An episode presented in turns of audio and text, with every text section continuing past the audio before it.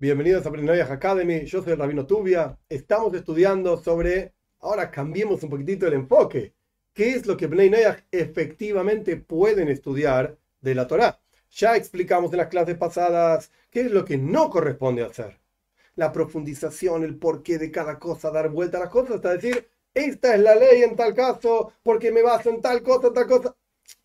Esto está solamente circunscrito, ni siquiera una persona como yo tampoco, a grandes genios y sabios de cada generación, que son aceptados por la gran mayoría de los genios y sabios de esta generación en el pueblo de Israel, y dicen, sí, esta, esta persona, uh, lo que escribe este, este es una autoridad. Como, como quien dice, thumbs up. Le ponemos el, el dedito para arriba. No son muchos, pero hay, y generación tras generación existieron un montón. Esto es lo que no va para Ben Pero ¿qué es lo que sí va? Por ejemplo, si un Ben Noyaj o Bas Noyaj, hombre, mujer, es exactamente lo mismo. Quiere conocer los diferentes preceptos de la Torah. Quiere conocer las mitzvot de la Torah. ¿Qué es lo que dice la Torah? Por ejemplo, un excelente libro para estudiar es Mishneh Torah. Es el libro que escribió el Rambam Maimónides. Rabbi Moshe Maimon, que vivió en España, año 1100, escribió un libro que codifica absolutamente todas las leyes del judaísmo desde la A hasta la Z, desde el comienzo eh, definiendo los fundamentos de la Torá hasta el final final definiendo la venida de Moshiach, quién es Moshiach, qué es Moshiach, etc. Y esto incluye, interesante, las leyes de Bnei El Rambam codificó todo. No todos los codificadores de leyes efectivamente codificaron todas las leyes, porque hay montones de esas cosas que no se pueden cumplir. De hecho, en el judaísmo hay 613 preceptos. Pero de esos 613 preceptos, solamente podemos cumplir por varias condiciones. Porque no viven todos los judíos en la tierra de Israel, porque no contamos los años Yoiber, etc. Porque no tenemos rey, porque no tenemos sacerdotes conocidos como sacerdotes. No importa todo el detalle ahora de la cuestión. El punto es que de todos esos 613 solamente podemos cumplir 270. Entonces se circunscribe bastante la cuestión por eso los grandes codificadores, codificadores perdón, de leyes dejaron de lado todas las que no se podían cumplir. Igual se pueden cumplir. Cuando venga Mashiach veremos qué hacemos. El Rambam Maimónides codificó todas las leyes. Absolutamente todas. Por supuesto, cabe aclarar, quizás no esto por supuesto, pero cabe aclarar que no necesariamente la ley concreta, actual, que, que sigue la gran mayoría del pueblo de Israel, sigue las leyes de Maimónides. No, no pero sin duda es una autoridad aceptada por todos. Y lo que él dice es correcto, es la opinión de él en Torah. ¿Y es Torah? Entonces, de vuelta, un no judío quiere conocer todas las leyes de la Torah, el mejor libro para estudiar es Mishneh Torah. Es un libro de la Torah oral.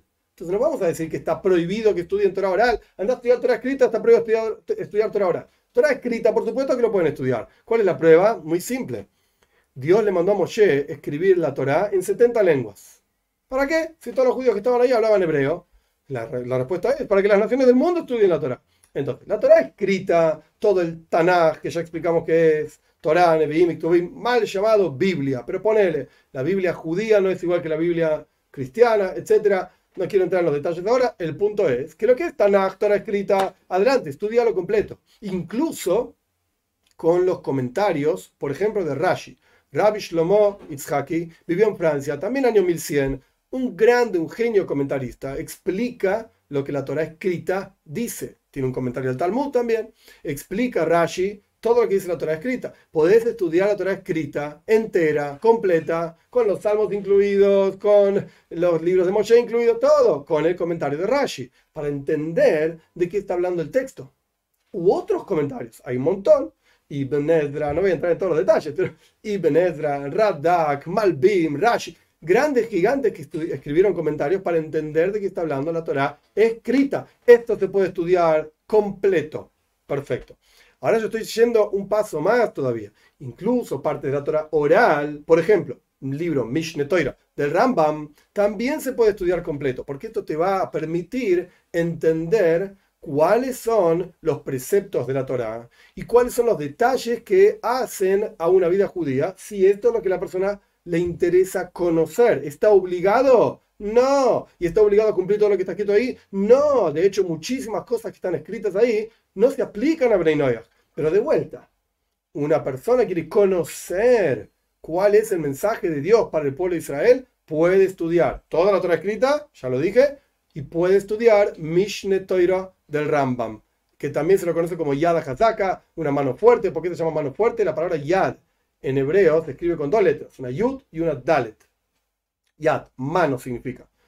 Y la Yud, cada letra en hebreo corresponde con un número, vale 10. Y la Dalet vale 4. El Rambam escribió 14 libros, que son este compendio, están en español, están en inglés también, obviamente el original en hebreo.